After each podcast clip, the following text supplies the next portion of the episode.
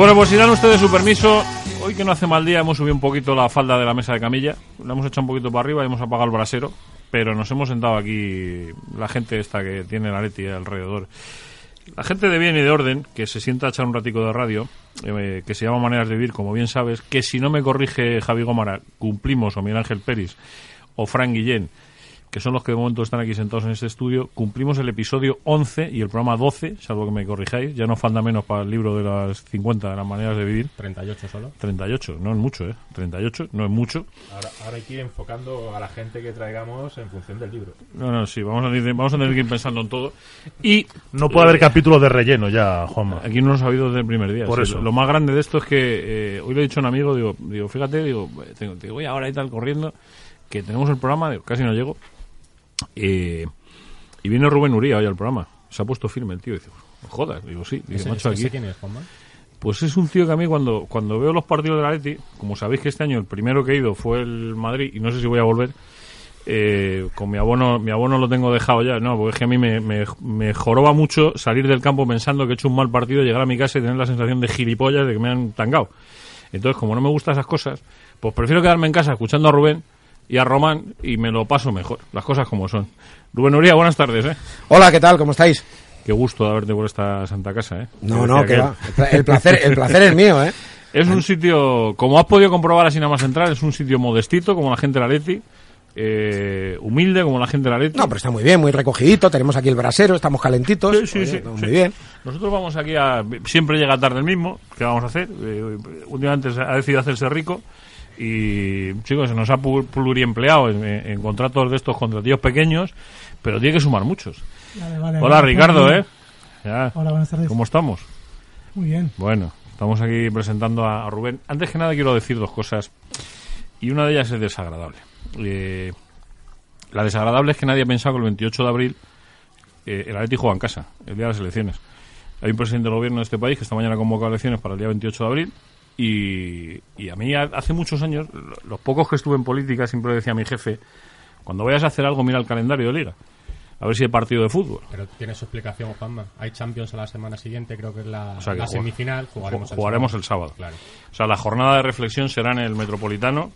Creo que es un Atleti, hablo de memoria, no sé si es Atleti Valencia o Atleti Athletic. Uno de los, de los No. Athletic ya, ya jugó en la primera vuelta. Debe ser. Pues debe entonces ser. debe ser el Valencia. Eh, ese, ese día, ese 27 de abril, en este caso, jornada de, de reflexión.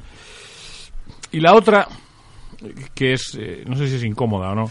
A mí, desde luego, no me resulta incómoda. ¿eh? Yo soy muy franco y muy sincero para estas cosas, aunque me han, me han pedido mis amigos que tenga prudencia. Tiene que ver con don Manuel Briñas. Eh, hace muchos años, Manuel Briñas ha reconocido que cometió un error. Eh, para él es un error. Eh, pues si él mismo ha dicho que cometió un error, los demás no tenemos nada más que decir.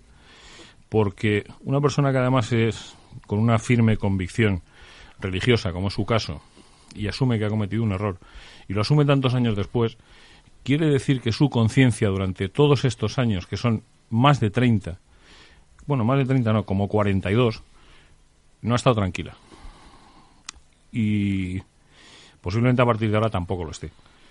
Pero después de 42 años que una persona reconozca que hace 42 años cometió un error, bastante penar ha tenido ese hombre, como seguramente bastante penar haya tenido la criatura que sufrió ese abuso por parte de Manuel Briñas. Dicho esto, eh, me parece un cinismo asombroso que alguien se desvincule de alguien que no estaba vinculado y que los que soportan un delito prescrito y viven de un delito prescrito se pongan a dar lecciones morales de un delito que prescribió hace no sé cuántos años. Vamos a, a dejar que las cosas pasen. Y abro otro paréntesis más. Si Manuel Briñas no estuviese vinculado a una organización religiosa ni al Atlético de Madrid, aquí no habría historia. Sin ninguna duda, no hubiese habido historia. Con lo cual, los que se aprovechan de eso, los que han intentado sacar rédito, por las dos cosas, ¿eh? porque, mm, si insisto, si Manuel Briñas no hubiese sido, no hubiese estado, que cuidado, alguno estará pensando cuando escuche esto, que qué barbaridad está diciendo el tipo este que está justificando. No estoy justificando absolutamente nada, nada más lejos de mi intención. Eh, lo que sí digo es que la conciencia de la gente es bastante mala para haber estado 42 años con algo guardado que ahora pues ha salido a, la luz de semejante manera. Mm, No seré yo el que mate a nadie, porque no lo he hecho nunca, porque todos los que cometemos errores, y yo soy de los que ha cometido muchos en su vida, lo único que necesita es que no le salga ningún macarra de la moral a darle lecciones de nada.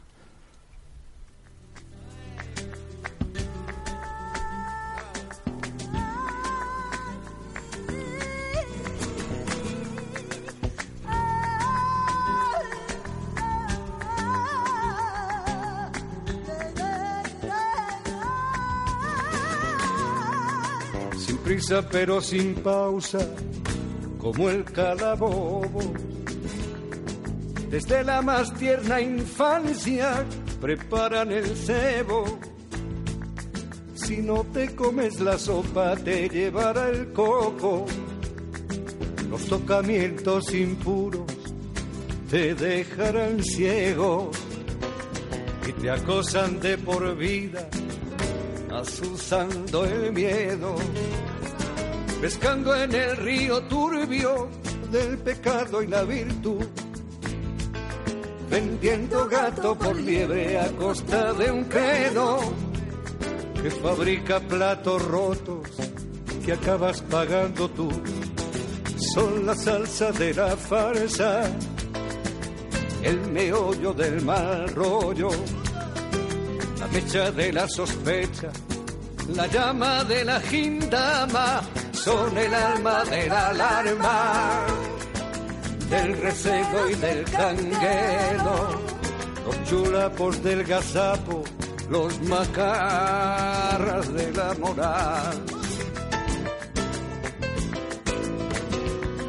Anunciando apocalipsis, van de salvadores y si les dejas te pierden infaliblemente. Y que nadie nos malinterprete, ¿eh? ni a maneras de vivir, por supuesto al programa jamás, ni a mí, que donde hay víctimas solo se puede estar en un sitio, que es al lado de las víctimas. Y se acabó. Eh, cerrada la historia, eh, importante eh, la semanita. Mm, Yo no sé cuántos cholistas hay en esta mesa, me da que unos pocos, ¿eh?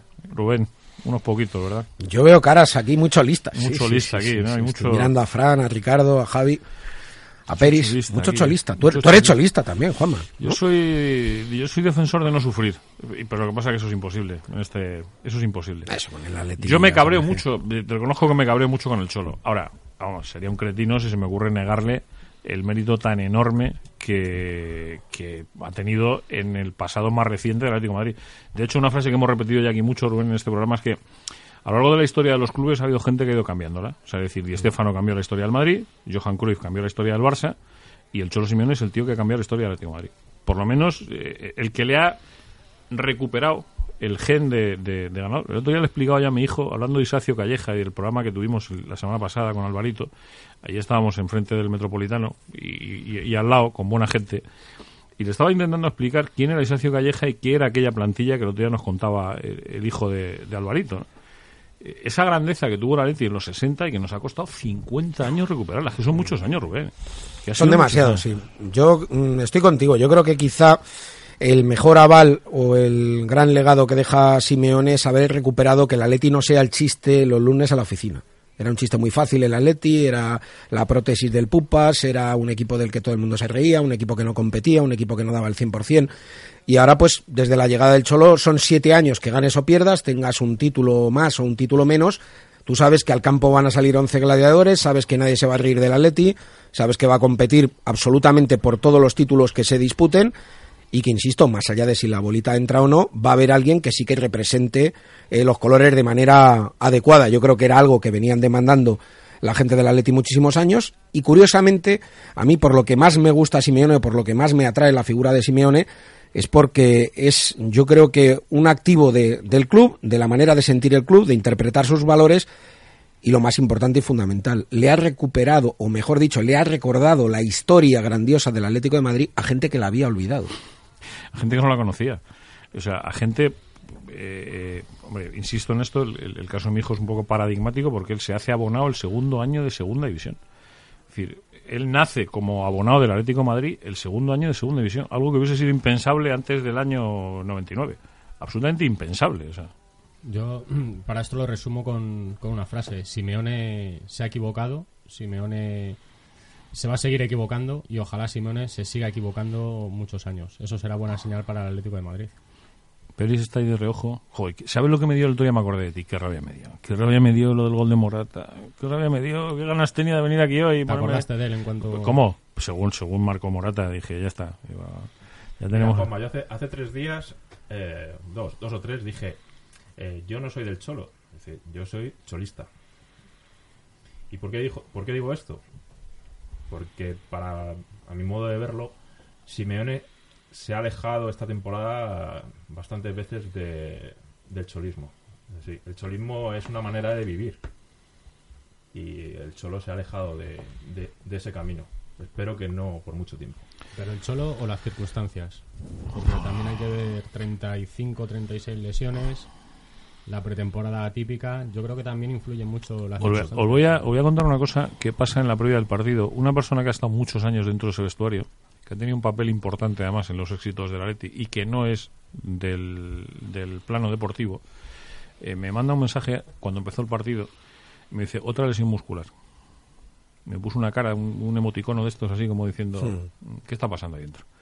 Es decir, algo está pasando. O sea, es evidente que algo está pasando. Eh, tú yo no sé si has, puesto el punto en la llaga, hablamos de eso. Lo que pasa que eh, el libro de Rubén que tiene Ricardo Menéndez en- justo en la mesa, en esta mesa de maneras de vivir aquí en el EGN Radio, de muerto a campeón. ¿Eso es el cholo? Y yo creo que, que el relato de Uría de cómo eh, el equipo viene de, de la nada más absoluta con, con los estertores del, de Quique Sánchez Flores y, y llega a ser un equipo no solo reconocible sino temible eh, a, a nivel a nivel europeo que por tanto en el mundo del fútbol es a nivel mundial es, es la idiosincrasia del- de, lo que significa el cholismo. Yo no termino de estar de acuerdo con con, con, con Peris eh, creo que, que me acerco más a la postura de, de Javi que, hay que, que las circunstancias atenuantes de esta temporada hacen que esta temporada sea una rareza de temporada en sí Pero es que incluso en el perfil de jugadores por el que últimamente apuesta el cholismo o Simeone, yo creo que nos estamos mm, es alejando de, de ese, de esa manera de vivir. A mí hay una cosa clave que dice el Cholo en ese vídeo que publica el Atlético de Madrid en redes el día que renuevan. Me quedo con Ayer. dos frases. Ayer, ¿no? Cierto, ayer, Ayer. correcto.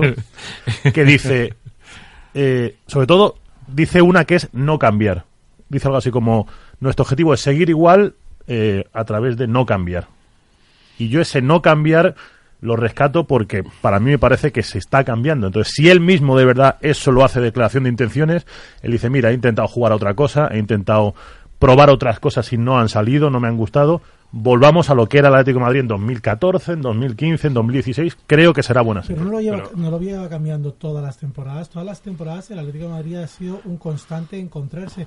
Yo, ah, yo destacaría una, una frase que dice Simeone casi al principio de cada temporada, porque cada temporada le, le hablan de las expectativas, que dé un resultado en la primera rueda de prensa, dónde va a llegar, cuánto va a ganar, etcétera, etcétera. Él dice que cada plantilla que tiene son expectativas.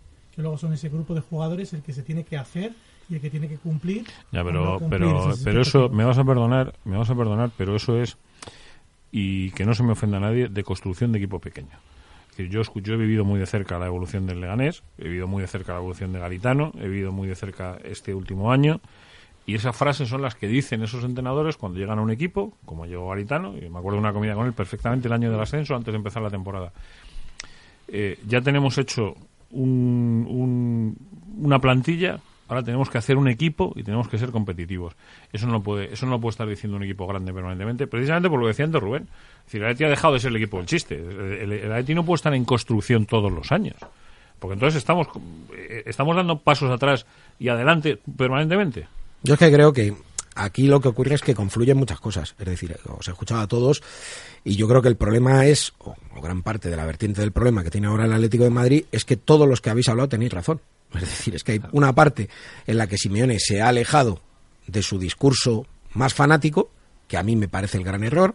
Otra parte es que una abrumadora mayoría de la afición del Atlético de Madrid ha comprado el discurso envenenado de esta es la mejor plantilla de la historia, cuando no lo es, porque las plantillas se demuestran en base a lo que rinden. ¿Tú crees, Rubén, que, que, o sea, que los apriorismos estos hacen más daño que beneficio? Por eso dices tú lo de, lo de que las plantillas son buenas cuando acaba la temporada, hablamos Claro. de lo buena que era la plantilla. A mí me parece que en el caso del Madrid y del, y del Barcelona hay una realidad eh, que, que está ahí, que es que a estos dos equipos se les tiene que juzgar con una mirada en base a lo que son, a la historia que tienen, los títulos y el dinero que tienen. El Atleti no tiene ni la grandeza, ni los títulos, ni los recursos económicos de estos mastodontes. El Atleti lo que tiene es a un señor que a base de codazos se ha puesto a la altura que ni siquiera le correspondía al Atleti. Claro. Porque no estamos hablando del mejor periodo de la historia del Atleti, estamos hablando de un periodo donde compite con el Madrid de Cristiano y el Barça de Messi. O sea, probablemente dos de los mejores equipos que jamás tendrán el Madrid y el Barcelona. Frente a esos dos equipos, vivir tu día a día, Bueno, y ser campeón, ¿eh? claro, ser campeón, quitarles, quitarles títulos, cada título que Simeone le rasca a estos dos es un pequeño milagro. O un gran milagro, desde mi modesto punto de vista. Y si ese chicle lo estiras en vez de un año, siete, lo que estás hablando es de una persona que ha cambiado la historia del club desde el lugar más insospechado que era el banquillo. Porque el Atlético de Madrid, los entrenadores eran como un azucarillo en el café. Todo- todos los entrenadores sobraban. Bueno, recordáis aquellos tiempos en los que Gil le preguntaba imperioso, ¿qué hago con el entrenador? Lo he hecho. Bueno, pues ha llegado eh, Simeone y se ha cargado todo eso, de un plumazo. Simeone yo creo que ha recuperado todos los valores del Atlético de Madrid, o todos los valores que siempre hemos creído que eran del Atlético de Madrid. Entonces, ¿que hay lesiones? Evidentemente. ¿Que hay un problema? Sí. ¿Que se están contratando jugadores que se alejan del modelo inicial del Cholo? También. ¿Que Simeone no acierta con esa clave que permita que el Atlético de Madrid juegue otro tipo de fútbol? De acuerdo. Pero para mí el principal problema es apartarte de tu mensaje inicial. Tu mensaje inicial, que además Simeone una vez por temporada también recuerda a propios y extraños, y sobre todo a goreros, que es el Atlético de Madrid es equipo duro, defensa y contragolpe. Todo lo que no sea eso, lo siento mucho, en mi modesto punto de vista, es una porquería ideológico que nos quieren meter Pues, de- hasta de- por los ojos. De esas tres cosas, duro, eh, presión y contragolpe, eh, ¿visteis algo el sábado? Mm, Yo lo vi casi más en los de blanco que en los, que los de rojo y blanco. Las tres cosas que, Yo últimamente lo veo mucho en los de azul, porque yo miro al Getafe y a veces lo miro con añoranza, porque el Getafe Ya, se, pero- pero- se está convirtiendo en un mini atlético, en una mini compañía easy, como dirían en, en Hermanos de Sangre, y el Atlético de Madrid cada vez se aleja más de eso. Entonces creo que ahora mismo hay un equipo en la liga que es más atleti que el atleti. La, la- la cosa es si puedes jugar al fútbol de guerrillas con jugadores. determinado nivel. futbolista, ¿no? Ya, pero escucha, yo hay una cosa, eh, el argumento de Rubén se lo compro entero, salvo una cosa. Y es que el Cholo llega cuando llega. Es decir, el Cholo llega en diciembre con lo que había. Y con lo que había, acordaos cómo acabó aquel año. ¿eh? Con lo que había, cómo acabó aquel año. punto de entrar en Champions. No, es, es que con lo que con lo que había es lo que ha durado hasta prácticamente el año pasado. Y eh, con ese núcleo duro de lo que recibe Simeone es con lo que ha logrado todo, porque luego han ido llegando futbolistas y salvo Griezmann y, y Oblak, eh, pues eh, no ha habido ningún fichaje que se haya adaptado a ese nivel. Y era Sí. terrible, ¿eh? yo tuve la suerte de estar en Málaga narrando el primer partido del Cholo y aquello fue terrible. Aquel 0-0 no presagiaba No, n- no, nada bueno. divertido, por lo menos. No sé si nada bueno, pero nada divertido. Fue, Ya, fue pero un punto de a mí hay una cosa, fíjate, hay una cosa que dice Rubén, que yo que, lo- que, que os escucho permanentemente en las transmisiones, por eso que digo, porque es que hay veces que ya me, me da hasta cargo de conciencia ir al, al campo. Eh, es cierto que el Atleti hay partidos en los que es el Atleti y hay partidos en los que no se le distingue mucho. Mm, Vosotros hacéis además ese tipo de análisis de cómo, porque los partidos se ven completamente distintos ante un monitor que en el campo de fútbol, no tiene nada que ver. ¿eh? Yo cada día lo tengo más claro. Absolutamente. O sea, no tiene nada que ver, es otro- son partidos completamente distintos. ¿eh? Eh, no sé si- Y sin embargo, has visto cosas. Yo este año pensaba y decía, "Joder, igual en el campo tendría otra sensación, como me pasó el sábado, que salí pensando, joder, vaya, estos tíos están, nos han desactivado, no sé qué, y luego me di cuenta que no. Pero por otro lado dices, ¿dónde están las señas de identidad de ese Atleti? ¿Dónde está ese Atleti de presión, ese Atleti de contragolpe, ese de... Eh, pues tú planteabas lo de la plantilla. Eh, claro, de pronto me ha venido a la cabeza aquella plantilla en la que eh, con el Pipo Baraja y Valerón, por ejemplo, con Amaya y Chamot, por ejemplo, con, con Molina, con Kiko, con, con una serie de tipos, nos tuvimos que ir a segunda división, por lo que nos fuimos, pero nos fuimos a segunda división. Esta plantilla que está construida, me parece una plantilla muy, muy aseadita, muy, no sé si corta, posiblemente corta, posiblemente, para mí, bajo mi punto de vista, corta, y en algunos sitios claves, mayor.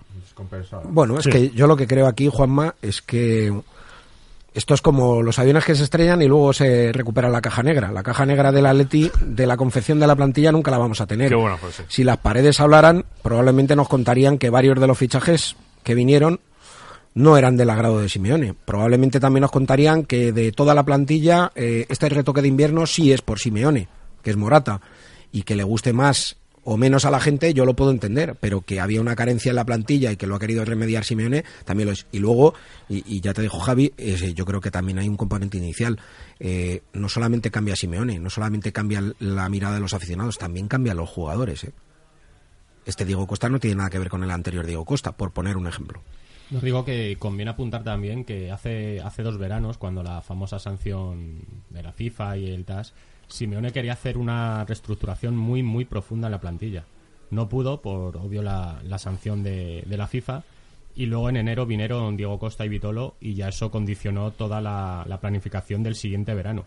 Y creo que va a ser en este verano cuando Simeone va a poder meter el bisturí que quiso meter hace dos años y la reestructuración va a ser muy profunda. Unos jugadores porque se van a ir por edad, otros porque su rendimiento no es el adecuado para el Atlético y creo que ahí de verdad va a poder va a poder meter mano de una vez y, y hacer una plantilla creo más a su gusto que, que Sí, las que ha tenido. sé que lo que voy a leer lo habéis leído seguro, los cinco, seguro, no tengo ninguna duda. Y además me vais a decir que pare en- posiblemente en la segunda o en el tercer párrafo. El día 11 de febrero, es decir, el lunes, lunes fue día 11, hoy es 15, ¿no? El día, el, eh, aparecía el siguiente texto por ahí publicado. El Atlético se dejó la Copa en enero, se está, perfect- rápidamente vais a saber de dónde es y con quién. Se está dejando la Liga en febrero y podría, subrayemos mil veces el condicional, dejarse la Champions en marzo. Eso, llegado el caso, marcaría un final de campaña con el único aliciente de asegurar plaza en la próxima edición de la máxima competición continental. No es poco, Don Alberto. pero no es suficiente. Eh, ¿lo, lo llegaste a leer, Rubén? El- Sí, sí, el lo leí, artículo lo de- leí. A mí me parecía que era un análisis bastante acertado y especialmente acertado las dos por datas del final. Uno, llamar las cosas por su nombre también es apuntar que jugándolos entre mal, eh, que jugándolos entre mal y peor, seguramente el Atlético no hubiera perdido los dos últimos partidos de haber acertado a los colegiados con sus decisiones y sobre todo el VAR con sus revisiones. Lo último, por muchos protocolos que nos cuenten y por muchos palmeros que tenga el sistema, se llama premeditación. Y resulta curiosísimo a todo esto que el derecho a la queja dependa de los colores que luzcas. Y la postdata 2 era el fútbol es tan hermoso que por poder Atlético aún podría ganar la Liga y la Champions, provocando de paso que el autor de este largo análisis tuviera que imprimirlo para comérselo. Cosa la cual deseo y espero que mi amigo Alberto Romero se coma esto. Pero además lo imprima y se lo, y se lo papé. Se lo tenga que comer entero. Eh, ¿Realmente hay alarmas? O sea, ¿tenéis la sensación de que hay ahora mismo alarmas en el, en el Atleti? ¿O esto del Cholo ha hecho así, ha calmado todo, aquí se ha acabado? Pues es una táctica muy, muy de los Gil, ¿no? Esto de, en plena situación de cierta alarma, de pronto era como pum, a todos callados. Bueno, no olvidemos que además de gran ídolo y de única autoridad moral, eh, Simeone también es paraguas y también es escudo. Entonces yo creo que, como tú decías, la propiedad lo sabe utilizar muy bien y cuando debe, ¿no? Lo que pasa que más allá de todo eso, yo lo que me pregunto es, ¿qué año, qué mes, qué día no hay una grieta en el Atlético de Madrid donde la gente eh, se tire del barco y diga, eh, este año ya no, el Atleti juega muy mal, eh, es que el Atleti mm, se va atrás, es que el Atleti solo gana 1-0. Esto dentro de la afición del Atlético de Madrid. Ese es el problema, Rubén, que es que esas grietas eh, se forman dentro de la propia afición. Bueno, pues, y, y eso es un caramelo pues para, entonces, para el resto de rivales. entonces, Javi, cada uno tiene lo que se merece. O sea, tú lo que no puedes hacer es que un señor que ha conseguido el milagro del pane, de los panes y los peces durante siete años y lo sigue manteniendo, tenga un palo en la rueda sistemáticamente. Yo no estoy pidiendo que sea eh, algo fanático, que aparezca Simeone y todo el mundo le tenga que hacer la ola. Hombre, lo que digo es un poquito de reconocimiento. La ola, para hacerse la Simeone ya estoy yo, que soy, como dicen los madridistas, su palmero number one, y yo estoy encantado, yo estoy encantado de serlo, no tengo ningún problema ni ningún complejo. Yo creo que este tío se merece todo. ¿eh? Se merece cada día que le pongan una estatua nueva, cada día y cada entrenamiento. Dentro de ese reconocimiento, Rubén, tiene que haber algo de crítica. Sí, sí, pero Sí, si es si que no- si no es imposible. Pero yo la crítica se la hago, eh, no sé, dentro de un partido, fuera de un partido, Sí, de un claro, entrenamiento, claro. de una frase. Esto es diario, pero no podemos confundir la crítica con vivir en los mundos de Yupi. La mayoría de gente, el 90% de la gente que critica a Simeone lo hacen desde el mundo de Yupi, de la mirada de que piensan que esto es el Madrid o esto es el Barcelona. Pero ese 90% de, de gente que tú dices son los que hace cuatro años vivían eh, atemorizados porque Simeone se iba a ir. Cuando no era el Inter... Pero si se ha ido todos los era- veranos. Sí, por eso. Yo no sé de dónde saca tiempo. Iba a entrenar al Chelsea, al Manchester United, al City, Al al, Arsenal. Fichó por el Paris Saint Germain, la Juve, eh, el Lazio, el. Inter y, y no sé cuántos más. Entonces, cuando saca tiempo el hombre, cuando tiene cinco minutos al día, entrena al Atleti. No le va mal.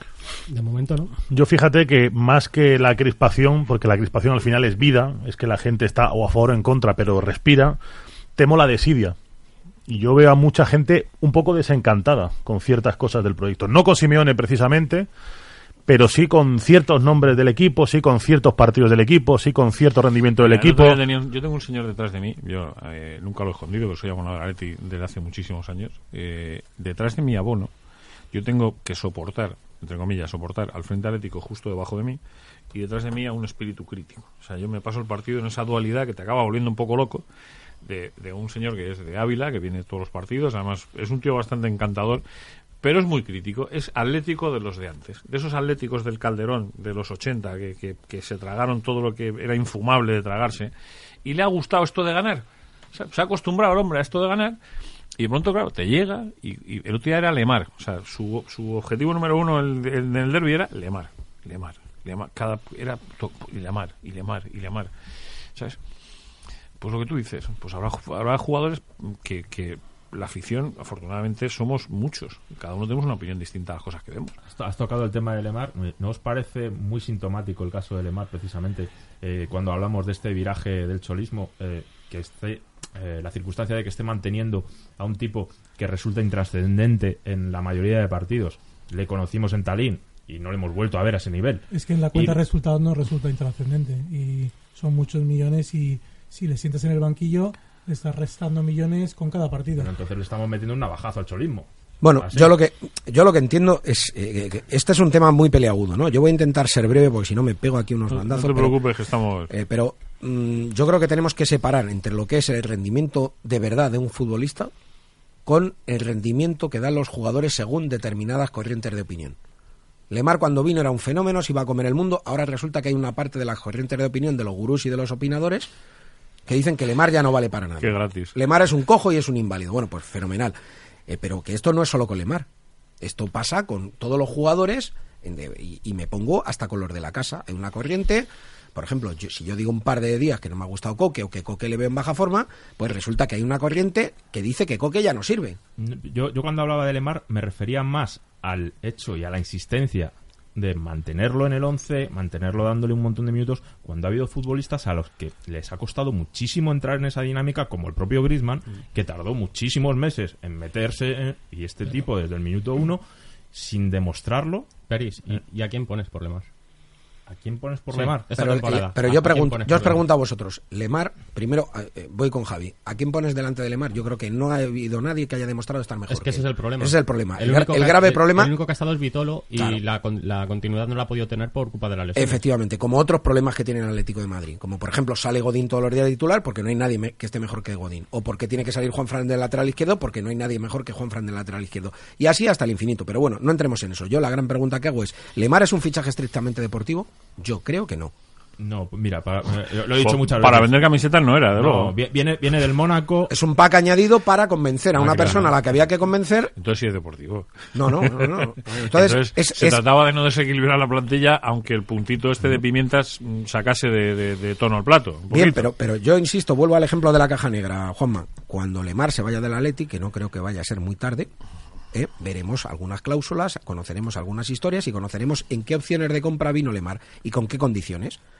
Las condiciones que ya sabéis de memoria todos que tuvimos que eh, saber mucho después con, por ejemplo, Radamel Falcao. Entonces, ¿por qué viene a Lemar al Atlético de Madrid por 70, según dicen millones, cuando el Barça lo tenía firmado por 120? Carrasco, otro nombre. Carrasco se tuvo que vender, porque Yo- había que venderlo por obligación de contrato. Entonces yo creo que a la gente del Atleti igual lo que hay que contarle son ciertas verdades sobre ciertos asuntos. Pero eh, es que me, me- me llevas ahí donde no quiero llegar. Te digo no quiero llegar porque ahí sí, ahí sí que me caliento. Y me enveneno y no me quiero envenenar. Y menos en este, menos en ratito. no nos envenenemos y venimos a ser Y con, felices. y con esta, por eso, por eso te lo digo, porque yo he aprendido a ser feliz, me ha costado muchos años aprender a ser feliz. ¿Sabes lo que pasa? Que eh, ahí es donde planteas esa duda de, ¿la gente de la ETI tiene derecho realmente como aficionados a saber cómo se gestiona la entidad? ¿O son los socios, o, sea, o son los, los accionistas los que tienen derecho a saber cómo se gestiona la entidad? ¿Los accionistas saben cómo se gestiona la entidad? ¿Los accionistas tienen acceso a todo este tipo de cosas? ¿O este blindaje que hay en torno al Atlético de Madrid ¿Qué accionistas? pues eso, pues por eso digo que no me quiero envenenar. Pues sí, pues, pues sí, Ricardo, pues es una pregunta retórica, claro, claro, pues es el ama del cordero. Esa es la madre del cordero. Es decir, ¿tiene algún derecho el aficionado? O el aficionado se ha convertido en ese señor que va al fútbol, ve el En- partido. En, en un cliente. En un cliente, efectivamente. El problema es que le- el, el parte del lavado de cerebro colectivo ha sido en, en convencer al aficionado atlético medio en que este sistema de gestión de club es lo mejor que le podía pasar al Atlético de Madrid y que esta era la, la vía para parecerse al Real Madrid y al Barça cuando precisamente es lo que lo aleja de poder eh, parecerse societariamente para empezar al Real Madrid y al Barça. Claro, pero oye, una cosa a propósito de lo que estamos hablando del Cholo. Nadie sospechaba, Javi, digo los que estáis metidos, en, en- bueno, todos estáis metidos en medios de, de- Nadie sospechaba que esto podía pasar. O sea, esta renovación así tan pum. Sí, sí, lleva semanas, O sea, lleva o sea, semanas que era- hablando. que Y era- no hemos que comentado una cosa clave, ¿eh? ¿Quién falta en la foto? Gourmet Sport. También. En esa Gourmet foto- Sport y uno que ha zampado mucho Gourmet en, Sport. falta, en esa foto falta Gourmet Sport, que nosotros gracias a ellos estamos haciendo otras cosas aquí, eh, por lo tanto bueno es que les recordemos, ahora hablamos con lo de la foto, es que me la has puesto a huevo, No, no, no, por eso, eso. diría que estaba hecho a posta, os prometo que no está hecho a posta lo de Gourmet Sport, pero, pero estaba, he oído una pregunta y me ha venido a la cabeza Gourmet Sport.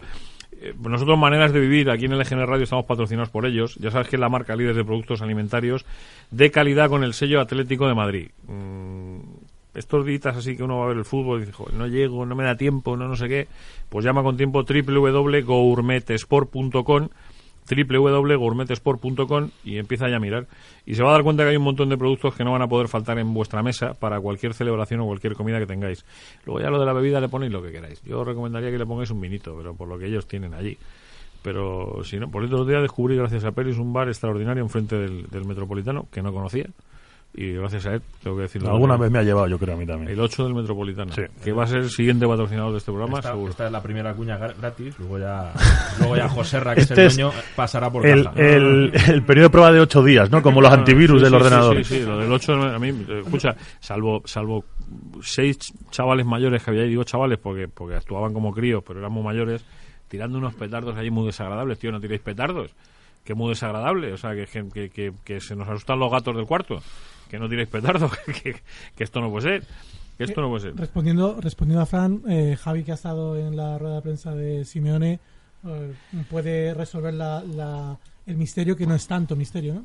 No es tanto misterio, ¿no? Además, si, si echáis la vista atrás, en la anterior renovación pasó lo mismo con el Profe Ortega y con el Mono Burgos.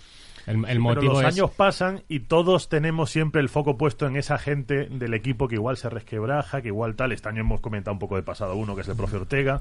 Nada, el, el motivo es que simplemente el Mono Burgos está negociando de forma individual su contrato y por lo que ha dicho Simone cree que no va a haber ningún problema para, para que se cierre pronto el vínculo. Si es verdad que existía la sospecha de que el Mono Burgos algún día, tarde o temprano, querrá dar el salto. Tendrá esa ambición de dirigir a un equipo como primer entrenador y no estar siempre a la sombra Bueno, de dirigió el. Carabanchel en su época, si no recuerdo mal, y pero no le fue muy Estamos hablando de élite ya. Yo creo que igual tiene el gusanillo de, de tal, aunque para Simone es una parte Bueno, fundamental. lo que tiene que hacer es volver a andar.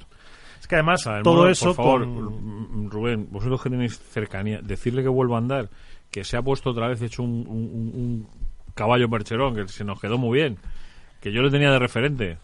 O sea, y él decía que su que él había bajado peso, aparte de porque había empezado a comer de otra manera y tal, porque se iba a andar tres horas diarias. Tres horas diarias y yo recuerdo entrenamientos en verano a 35 grados, el mono Burgos con manga larga, dando vueltas alrededor del campo, que creíamos que se nos moría ahí. Yo sin fumar, sin fumar.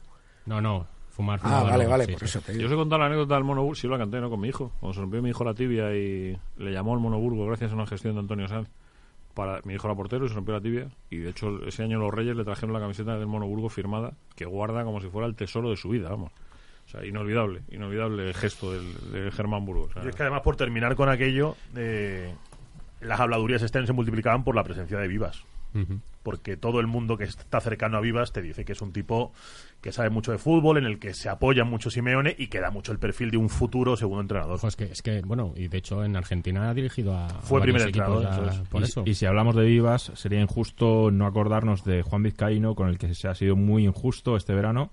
Y, eh, Y al que habrá que tener algún día aquí también, ¿eh? eh, esa- exactamente. Al que Y, habrá que tener algún día y aquí. se ha contribuido un poco a esa pérdida de identidad también por ese lado. Juan Vizcaíno, el hombre sobre el que se sostuvo el doblete. Era el pivote del doblete. Sí, que no le guste, que no. ¿eh? ¿Te acuerdas, Rubén? Ahí estaba puesto el tío detrás, macho. Era, el- era la escoba del doblete. ¿eh? Y antes del Bueno, doblete, la con escoba del la doblete y, y muchas más cosas. ¿eh? La escoba del doblete y muchas más cosas. Eh, a mí, sí, sin embargo, sí me resulta curioso que haya salido del Atlético con esa mala relación. Esa mala relación que ha dejado con el cuerpo técnico actual. Pero bueno, es, eh, eso sí me llama la atención. Y además que no se corta tampoco en decirlo públicamente, ¿eh? que no, no es muy afín a lo del a lo del grupo de trabajo que hay en el Atleti. Pero bueno, en fin, yo aquí siempre algo, aplico... algo, es decir, algo de paz. Pero vamos a ver, aquí al final también la, la, la, la cuenta de cada cual va según le viene. eh, cada uno cuenta las cosas según le van pasando. entonces, bueno, nunca sabe uno. ¿Quién ha elegido las canciones hoy? Aquí, aquí el amigo Peris. Ah, ahí se nota. Es un hecho de estudio, lo digo antes de tirar la canción. Algún día hablaremos largo y tendido de ello, de cómo de mal se lleva entre él el equipo del doblete. Hay unas familias ahí entre ellas. A ver, me tiene memoria. Moli- Molina, Yeli, Solozábal, eh, López. Mira el banquillo. eh, Sí, sí. Radomir, Radomir. Sí, sí, la familia de los serbios y los pro-serbios, Mi- mi- la familia de los argentinos, Milinko, Caminero, Vizcaíno, los y vizcaínos por un lado, los kikos por otro. Kiko. Hay mucha gente en ese vestuario que se lleva regular. Tampoco tenían que ser amigos. No, no, no, no, pero que su- llama la su atención, que llama la atención que no puedan CP. meter a los 11 hoy día a comer juntos. A mí lo que me llama la atención es, eh, fuera de cámaras y fuera de micrófonos, cuando hablas con jugadores míticos, muchos, leyendas del Atlético, con gente que ha estado ahí, que ha sido ganadora, perdedora, pero que ha vestido mucho tiempo esa, esa camiseta, es un poco la coletilla que siempre se pone a, a Simeone o al cuerpo técnico habitual, ¿no? Que suele ser como, pero es que no es todo tan bonito, es que igual no es todo tan bueno, pero es que esto, pero es que lo otro, pero es que lo de más allá. Los pero es que es. Y yo ahí siempre planteo lo mismo, ¿eh? Eh, por eso digo que yo soy cholista number one o palmero, como tú quieras, pero yo siempre aplico lo mismo, es eh, que le quiten lo bailado, eh, que se ponga otro que lo haga mejor que él o que sepa más y lo más importante, que es lo que dice Simeone, no consuman. Es que yo no consumo ni de la propia gente del Atleti, no consumo, me niego. Yo solamente creo con mis ojos de aficionado, de periodista, de atlético, llámalo como quieras, lo que ¿Sabes veo. lo que pasa? Y lo que veo es un tío que funciona. Te doy la razón en la frase del no consuman. Estoy completamente de acuerdo contigo. O sea, indiscutible. El problema es lo que hablábamos el otro día, que el problema que están teniendo los equipos de fútbol, la- en, en general las organizaciones, es que sus gabinetes de prensa se han convertido en gabinetes de propaganda. O sea, antes se trabajaban los gabinetes de prensa de, las, de los clubes para facilitar el trabajo de los medios y ahora se trabaja para no facilitar el trabajo de los medios. Entonces, todo lo que sale desde el club, eh, si no eres capaz de tamizarlo un poquito y quitarte lo que es propaganda, lo que es información, pues al final el no consumir te acaba contaminando. Yo es que creo que la frase no es no, no consuman, es eh, consume pero elige qué tienes que consumir. Consume, pero mira la pero fecha de caducidad. pero Pero de manera responsable, ¿no? Claro, Parecía, claro. parecía el anuncio. Pero Es eso- correcto, es que no es- consuman parece que estás tomando a la gente por tonta. No, no, sois tontos, yo van a engañar. No, hombre, no. Tú consume, compara y quédate con lo bueno. Bueno, siempre- yo siempre he puesto una. A mí me, yo lo viví desde dentro de marca eh, aquellos años. El, el pico de ventas por las circunstancias que fueran, que siempre, pues siempre hay alguno que dice, ah, es que es que coincidió con no sé qué. Sí, sí, lo que tú quieras. Pero el año que más marcas diariamente se vendieron fue el año del doblete de la Leti. Sería casualidad, pero si coincidiría con la Liga Fantástica, con, con yo qué sé, pues con que Chema Olazábal ganó un el, el, el máster en Augusta. A una con- Eurocopa. Con lo que fuera, con lo que fuera. Pero la Eurocopa la que no fue España, al 96. No, sí. Sí, sí, Ah, sí, sí, perdona, fue. sí, sí, fue- eliminó Inglaterra en Inglaterra. Fue- tienes razón, tienes razón, fue el 92. Pero bueno, que, co- Dinamarca. que como dices tú, que coincidiera con lo que coincidiera el Que caso. coincidiera con lo que sea. Pero, Bueno, pero esto es con la, con la. No te voy a hablar a ti, es- esto es como hablarle a Noé de la lluvia, ¿no? Hablar, No, no. a- hablarte a ti de, de audiencias y de, y de marca, pero yo hay algo que tengo claro. Yo es que creo que en este país hay una diferencia brutal entre lo que vende y lo que nos dicen que vende. Una, una- una diferencia 30 años discutiendo esto, Rubén. brutal. 30 Y el cuento yo creo que ha cambiado mucho. Afortunadamente hoy día con las redes sociales, como dice Javi, si tú puedes separar el, el polvo de la paja, tú ves lo que realmente van- vende cada equipo, lo que publicitariamente, comercialmente y sobre todo a nivel de audiencia se consume de cada equipo. Lógicamente no vamos a descubrir aquí el fuego. El Madrid y el Barcelona pues tienen mucha más cuota de mercado, pero es que el Atlético de Madrid a lo mejor triplica a muchos equipos que antes no triplicaba. Esta eh, conversación del, del- no con el de atrás, con el de mi izquierda, en el otro día hablando de esto precisamente, y me dice, joder, no se ofenda a nadie, por favor, sé que puedo sonar ofensivo. Dice, ¿tú crees que la afición del Madrid va creciendo? Dice, pues si único que crece, dicho sea con respeto, son chinos y sudamericanos. Si entre los demás no crece, los demás no consumen. Eh, Peri, ¿cuál es la canción?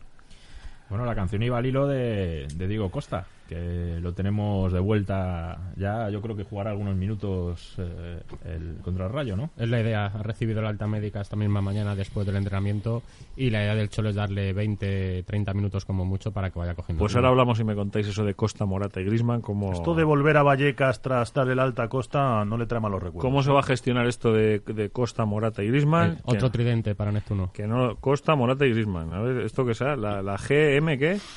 O sea, la GMC o alguna chorrada esta. Bueno, pues el caso es que la canción iba al hilo de, un, eh, de una extrapolación que hizo Rubén en un post que escribió de, de Diego Costa que dijo que decía Macarra, rojiblanco y goleador y, y la canción eh, es eh, que demasiado, no como die- no que demasiado como me ha escrito aquí Ricky, que ha, ha sido más purista y Sabina te, te regañaría, pero sí Hay es que ser es- más castizo aquí. es que demasiado, ¿vale? De Sabina. Ricardo, ¿tú eres sabinista también o no? Un poquito, pero... Ya, ya, un poquito, ¿no? De Xavi no sé eso, no sé. Déjate de rollo, vamos a escucharle.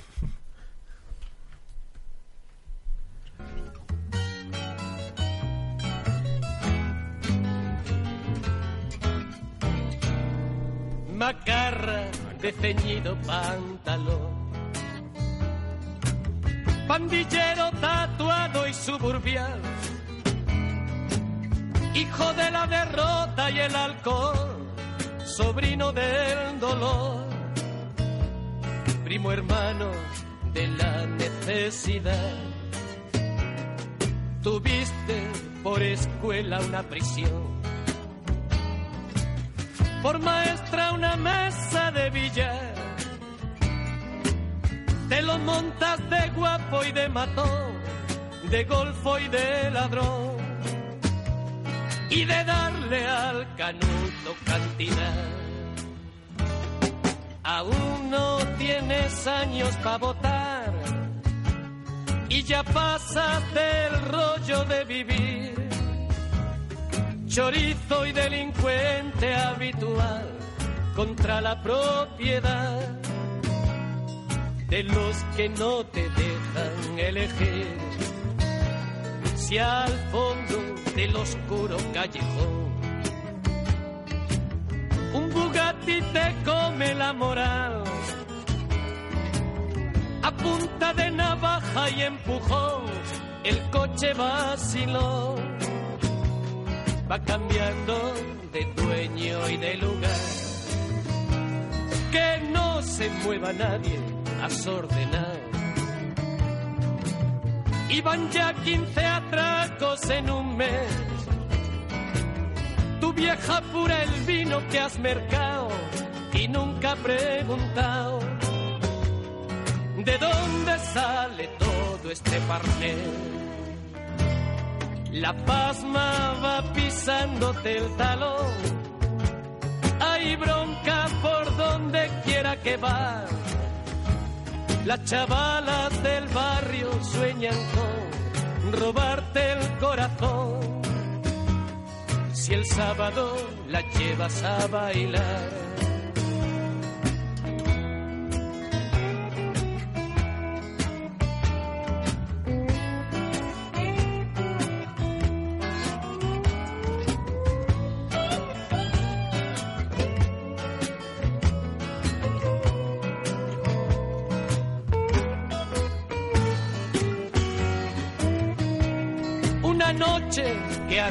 Por los que sí somos sabinistas. Por cierto, felicidades, que cumplió el 70, 60, 60 y 10. 60 Cumplió, más 10. cumplió 60 y 10 el lunes. El lunes, ¿no? Sí, señor. Y 11 también, ¿no? Eh, Un buen día en Úbeda, Jaén. Allí vino al mundo. Yo es que en este caso hago un paréntesis de esos que me gusta hacer a mí. Eh, habiendo visto a Sabina cantar en Úbeda, te puedo morir casi tranquilo. Totalmente de acuerdo. O sea, yo, solo me falta una cosa para ponerme en paz, de verdad os lo digo. Solo una, que es ver al Atlético campeón de Europa. Con eso, yo ya creo que hasta perdonaría que mis hijos no tengan, no tengan- que no me den nietos. A El resto ya lo he vivido. o sea, A ver si Igual es causa Pancho. efecto, ¿eh? Igual el día que gane tal, nueve meses después viene el nieto. Yo he de decir, yo he de decir que mm, también era de ese pensamiento, pero ya no. Ahora te ha vuelto un tío pragmático. No, no, ya no soy de ese pensamiento. Yo es que mm, va a parecer raro lo que digo, pero es que mm, me da absolutamente igual si el Atleti algún día gana un trofeo que al que ya no le considero prestigioso. y me da exactamente igual lo que tenga que ganar el Atleti. Yo voy a ser del Atleti, pase lo que pase, gane 100, pierda 200, creo que tú también, todo lo vamos a ser, pero yo era una espinita que tenía ahí clavada después del Lisboa y Milán y con el paso del tiempo, de la Hmm. perspectiva, digo, ¿y yo para qué quiero parecerme a otros que son o no son dependiendo de si ganas o no? A mí eso no me interesa. Yo cada vez pienso más como Rubén, la razón. Yo también, yo prefiero, de hecho, se ríen de mí, me dicen que si estoy vacilando. Yo prefiero una liga a una Champions. Jo, yo prefiero lo que sea. Yo soy más radical. Yo Yo, prefiero yo- que sea. yo no cambio el momento de, de- de aquella despedida en aquella noche cuando al Calderón se le apagaron los focos por última vez, aquella lluvia cuando lloró Madrid sobre el Calderón, Sí, señor. la afición del Madrid se fue porque llovía y un estadio entero esperó a los suyos y despidió al Calderón como merecía. Yo ese momento no lo cambio por una Champions. Pero eso hay que vivirlo, Peris, y que hay gente que nos dice y nos eh, enfrenta a, una, a esa realidad que estáis planteando, que es la puñetera verdad de lo que tenemos dentro. Lo que pasa es que si yo voy a decir una cosa, el que no lo ha sentido nunca lo va a entender. Esto es así, o sea, el que no lo ha sentido jamás lo va a entender. Nunca. O sea, no se entiende, no, no, porque no forma parte de la razón, forma parte de otro sitio del cuerpo. Déjame que recupere un tema que habéis sacado tanto Rubén. Me tienes que dejar también que cuente una cosa, que luego se me olvida, que te he interrumpido dos veces y no quiero interrumpirte tres. Que quiero que toda la gente escucha Maneras de Vivir, que hacemos aquí en el EGN Radio los viernes, y cada cual escucha cuando le sale del móvil, esta mesa de camilla de, de atléticos, eh, se hace, entre otras cosas, gracias a Gourmet Sport que como os digo es ese rinconcito que tiene uno en la web gourmetsport.com gourmetsport.com que uno se mete son productos oficiales del Atlético de Madrid eh, y dice a ver ¿qué, qué me hace falta que tengo una comida tengo una reunión de amigos tengo no sé qué voy a ver un partido y necesito un poquito de jamón necesito un poquito de chorizo necesito un poquito de lomo necesito unos bombones un poquito de chocolate hasta un vino eh, necesito un montón de cosas. Pues gourmetsport.com, te metes, pues lo pides con tiempo, te lo llevan y, y quedas como un señor. Y quedas como un señor. Te Que digo una cosa, y lo bueno que está el queso. Está bueno. ¿eh? Yo lo Está, probé y dije, ¿qué queso más bueno? está rico, está rico. Bueno, todo, pero el queso me encantó. Está rico. Que se lo digan a Pancho, que le, le llevé a su casa un lote de Gourmet Sport y me parece que lleva por el tercer pedido. Está bien, está bien. repita, repita y tripita. Claro, claro. Pues si un tío como Pancho Barona, que es capaz de hacer parte de lo que hemos escuchado hace un momento, eh, Ricardo. No, Miguel. Peris de, de profesión mensajero. Eh, Quería, quería comentar Pero mensajero gourmet. Gur- mensajero gourmet, eso es. Eh, quería comentar sobre lo que decíais anteriormente, porque es que estoy completamente de acuerdo y es una mm, teoría personal que tengo que cuando se hagan estudios demográficos sobre el crecimiento del Atlético de Madrid en la, su- en la última década, la explosión que ha vivido el Atlético de Madrid y sobre todo en las nuevas generaciones, o sea, todos hemos ido al colegio siendo niños del Atlético de Madrid. Yo ahora veo sitios... Yo era el único de clase, Yo- fíjate. En, en- la clase de mi hija, que tiene siete años, son una enorme mayoría del Atlético de Madrid. En clase de, de mi- de mi hijo, que tiene 12 años, son mitad y mitad. Esas demografías son completamente di- diferentes y eso es el mañana. Tú dale pistas a Cerezo y a Gil para que no les valga al campo donde están y ya estén pensando en otro sitio. Tú dale pistas, dale pistas. En Guadalajara. Oye, oye, no está mal. Va a haber un solar en el Manzanares dentro de poco al lado que, si queréis. Para construir ahí un campo nuevo, ¿no? Eso es. No estaría mal, no estaría mal. Oye, teníamos a Costa pendiente, que hablar de Costa que vuelve. Yo os planteaba ahí encima de la mesa. Costa, Grisman y, y, y Morata. ¿Esto cómo se resuelve, Rubén? Bueno, bendito problema. Joder, vamos, que todos fueran como este, ¿eh? Yo encantado, y es más, te digo, eh, como ya, ya me voy adelantando, que, que por cierto está tardando, eh, enseguidita vamos a ver ya el debate este, que mm, como a Simeone es al único entrenador al que le piden ganar la Liga, la NASCAR, la NHL, la NBA, y además jugando bien y jugando como le gusta a según qué periodista, pues además le van a pedir que juegue Griezmann, Costa y Morata todos los días, aunque sea de lateral izquierdo o de lateral derecho, pero se lo van a exigir. Bueno, pues ya me adelanto, ya te voy diciendo yo eh, que no van a jugar juntos, no van a jugar juntos. Cosa normal y lógica, por otra parte. No lo sé, pero no van a jugar juntos. Y te digo una cosa, eh, a mí me parece que podrían hacerlo, que podrían jugar juntos, ¿por qué no? Pero me parece que además, cuanto más le pidan a Simeone que haga una cosa, menos la va a hacer. Si algo conocemos ya a Simeone es que cada vez que pían, él les dice que no, que escarban. Que se lo digan con Rodrigo, lo que le costó al principio de temporada. Bueno, por cierto. Rodrigo, antes hablábamos de las corrientes de opinión. Lo de Rodri, a mí, yo quería hablar de esto. Para mí es un fenómeno, un chaval fenomenal, un futbolista extraordinario, tiene la cabeza amueblada, parece un Ikea, jugador para 10 años, buenísimo. Pero yo diría una cosa, oye, basta ya de sobrevalorarle. Basta ya. O sea, Rodrigo es muy bueno, pero basta ya. ¿Tú también tienes la sensación de que tiene todo a favor este chico? No, yo lo que, Es que nadie sopla en contra. yo lo que tengo es la sensación de que eh, Gaby se ha ido. Y que una cosa es ser el futbolista y otra cosa es llenar la camiseta del Atleti de Madrid. Entonces yo creo que como futbolista Rodrigo es muy bueno, va a ser todavía mejor. Es un tío, insisto, para mí futbolísticamente de 0 a 10 tiene un 9.75. Ahora lo que digo es que vale ya de que todos los partidos digan que el mejor es Rodri y los demás no valen. No hay jugadores muy válidos en el Atleti. O sea, no para ensalzar a Rodri no hace falta machacar a otros jugadores. Pues el otro día leí unas barbaridades sobre Tomás, que poco más o menos que había- tenía que estar eh, jugando para el Racing del, Colgo, del Congo belga. Hizo un partido lamentable, Rubén. Seguro. Pero también hizo otro Correa y no vi esos palazos. No, corre igual. Yo pongo a los dos en, en el, en el mismo barco. Yo no soy dudoso con ninguno de los Bueno, dos. pero yo lo que digo es que igual hay que ser más mesurado, que quiero decir que es que Tomás ha metido goles muy importantes en el Atleti, es un jugadorazo también, también tiene mucho futuro. Entonces, en el Atleti yo creo que se pasa del 0 al 100 en un segundo. Una declaración de Lucas ya pasa de ser un héroe a ser un proscrito. Sí, pero- un, pa- un balón perdido de Tomás ya pasa de ser un valor en alza que es la leche a no valer. Y Rodri todos los días es el mejor del equipo. ¿De verdad Rodri todos los días es el mejor del equipo? Yo creo que no. No, yo creo que Rodri está siendo de los mejores de la temporada. Pero todos los días es imposible que No, Rodri sea el mejor. igual que yo creo que Tomás llegados a este punto, igual Tam- habría que valorar también si, si de verdad tiene nivel para este Atlético de Madrid. Os voy a decir una cosa, a propósito de lo que estáis hablando, eh, y en este caso voy a romper una lanza en favor de todos los futbolistas a los que se critica. Eh, que casualmente son esos futbolistas que el Cholo considera multiuso. ¿Qué quiero decir con esto? Que Tomás juega donde le pongan. Saúl juega donde le pongan. Rodri juega siempre en el mismo sitio. Siempre, siempre, siempre en el mismo sitio. Correa, mm, más o menos casi siempre en el mismo sitio. Es que es muy fácil criticar a futbolistas que en lugar de tener su sitio, su ubicación, eh, claro, tú ves a un tío jugar siempre de medio centro y lo más que puede jugar es 15 metros más adelante o 15 metros más atrás. Depende de la posición. ¿Alguno me podríais decir de qué no ha jugado Saúl, salvo de portero este año? ¿De qué no ha jugado Tomás?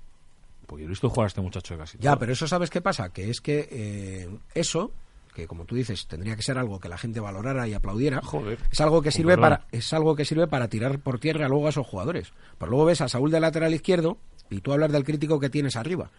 Pero yo que estoy rodeado de otros periodistas, de los cuales prefiero, mm, por no complicar, no dar el nombre, tengo que comerme que, que- que Saúl es un desastre de lateral izquierdo. Y digo, hombre, claro, solo faltaría... Pues ¿eh? si fuese bueno sería, Solo sería faltaría, hostia, ¿eh? claro, que fuera ya mejor que Roberto Carlos. Pues hombre, Saúl alguna carencia tendrá jugando dos partidos, o, como el año pasado, que tenía que comerme que tomar de lateral derecho no tenía eh, reflejos. Digo, hombre, si quieres también, pues es Cafú. Entonces yo creo que bastante hacen esos jugadores con, con dar ese paso al frente. Y volviendo a lo de Rodri, yo creo que hay una especificidad eh, periodística, ¿eh? que es la que hace separar los buenos de los malos. Yo eso le tengo mucha rabia, porque creo que cuando hay dos o tres periodistas, entre los cuales me incluyo, que nos juga- jugamos a esto de repartir carnés de Atlético, que yo los, no lo soporto, pero luego además jugamos a decirle a la gente qué jugador vale y qué jugador no vale. Y yo me acuerdo siempre de un nombre que tengo grabado a fuego, que es el de Raúl García. Raúl García fue tres años machacado públicamente jugando en un sitio en el que él no jugaba. Hay Sí, que decir sí. que por culpa de su propio descubridor. Porque el que le tira a los leones tácticamente hablando es Aguirre. Aguirre, que es el que le pide. Sí, Yo sí. nunca entendí eso, la verdad. No, yo sí lo entendí. Lo que pasa es que, es que en aquel Atleti, por eso digo que la virtud eh, o, o la necesidad aprieta, Aguirre le tuvo que poner a Raúl García de una cosa que no sabía ser Raúl García, porque nadie más en la plantilla tenía, con perdón, dos pelotas y un balón a ponerse ahí. Ese es el problema. Y aún así su rendimiento no fue nada malo jugando de medio centro. Bueno. Ahí tenéis la prueba de las finales de, de 2010, la ganada con Raúl García en el campo, la perdida sin Raúl García en el campo. Puede Mira, parecer casualidad, pero Mira, antes hablabais de la, el cambio que está pasando en el Atlético de Madrid, un poco de alejarse del mensaje de lo que es el cholismo puro y duro. Estos son ejemplos, es decir, mm, tú contratas a una serie de jugadores porque son hombres. Y ahora el Atlético de Madrid está empezando a contratar nombres. Yo quiero que en el Atlético jueguen hombres, no nombres. Entonces, a mí me parece que Saúl, que puede jugar de todo, ha demostrado que es un hombre. Tomás, que puede jugar de muchas cosas, ha demostrado que es un hombre. Entonces, a los jugadores nuevos que llegan al Atlético de Madrid, yo les pediría que empiecen a demostrar que son hombres. ¿Cuánto tiempo hacía que no escuchaba eso? eh? Y, pero es que es- eso es lo que he escuchado toda mi vida, Leti. Bueno, Eso es lo que he escuchado. Esa es la gente que la camiseta la ha reventado. Eso es. Claro, yo lo que me pregunto es, ¿Luis Aragonés era el mejor técnicamente? ¿Luis, Ara- eh, Luis Aragonés era el que mejor cambios de juego hacía? Andaba hasta mal. ¿Luis Aragonés era el que más corría? ¿Luis Aragonés era el más técnico? No. Luis lo que sabía era triunfar. Luis lo que sabía era estar cuando tocaba. Y Luis lo que sabía era ganar. Y por eso Y fue ganar, y y por eso fue Dios en el Atleti. Entonces yo a mí dame jugadores de ese nivel, sobre todo psicológico, y luego dejémonos de nombres. Nadita Os, iba, que- os iba a decir... no, Coque, Coque, que, También, que lleva dos partidos fuera y no, y no sé Ese si se ya nota. Y a este también le sacuden palos. Claro, pero ¿por qué le sacudo? yo el, yo el primero. Y aquí sí que me quería poner yo el primero, quería que sacarais el nombre de lo de Coque. Yo le pego palos a Coque, pero no palos para, para machacar a Coque, para hundir a Coque o para cebarme con, al- con él personalmente. No, no. Yo soy muy crítico y muy exigente con Coque porque creo que es un jugador que puede dar mucho más. Que hasta incluso en el momento que más dio, todavía podía dar más. Yo estoy de acuerdo, pero sin, sin 13 kilómetros en, la- en las piernas en cada partido. Ahí sí quedaría más. Escucha, pero es que esos son todos, ¿eh? Todos. Gaby también lo No, hacía. no, pero el primero de las estadísticas es hacía. Coque, siempre. No, no, no, no, sí, pero sí es que, claro, es que, es que Coque, si no corriera, no, no jugaría, ¿eh? Si Coque no corriera, no jugaría. Como si todos. Saúl no corriera, no jugaría. Si Tomás no corriera, no jugarían. Yo lo que creo es que a Coque hay que pedirle mucho más porque Coque tiene mucho más. Esto es como cuando nosotros le pedimos a Lucas que dé todo lo que tiene. Se lo pedimos a Lucas porque sabemos que Juan Fran ya no le podemos pedir más. Se nos ha quedado. El que da lo que tiene no está obligado a dar más, que. Una reflexión que has hecho antes de que no, era, no lo puedes sentir si no lo has vivido. Mm. Y no hemos hablado del arbitraje en el, en el derby, que yo quería decir que es algo que nunca he vivido, un arbitraje así, pero al revés.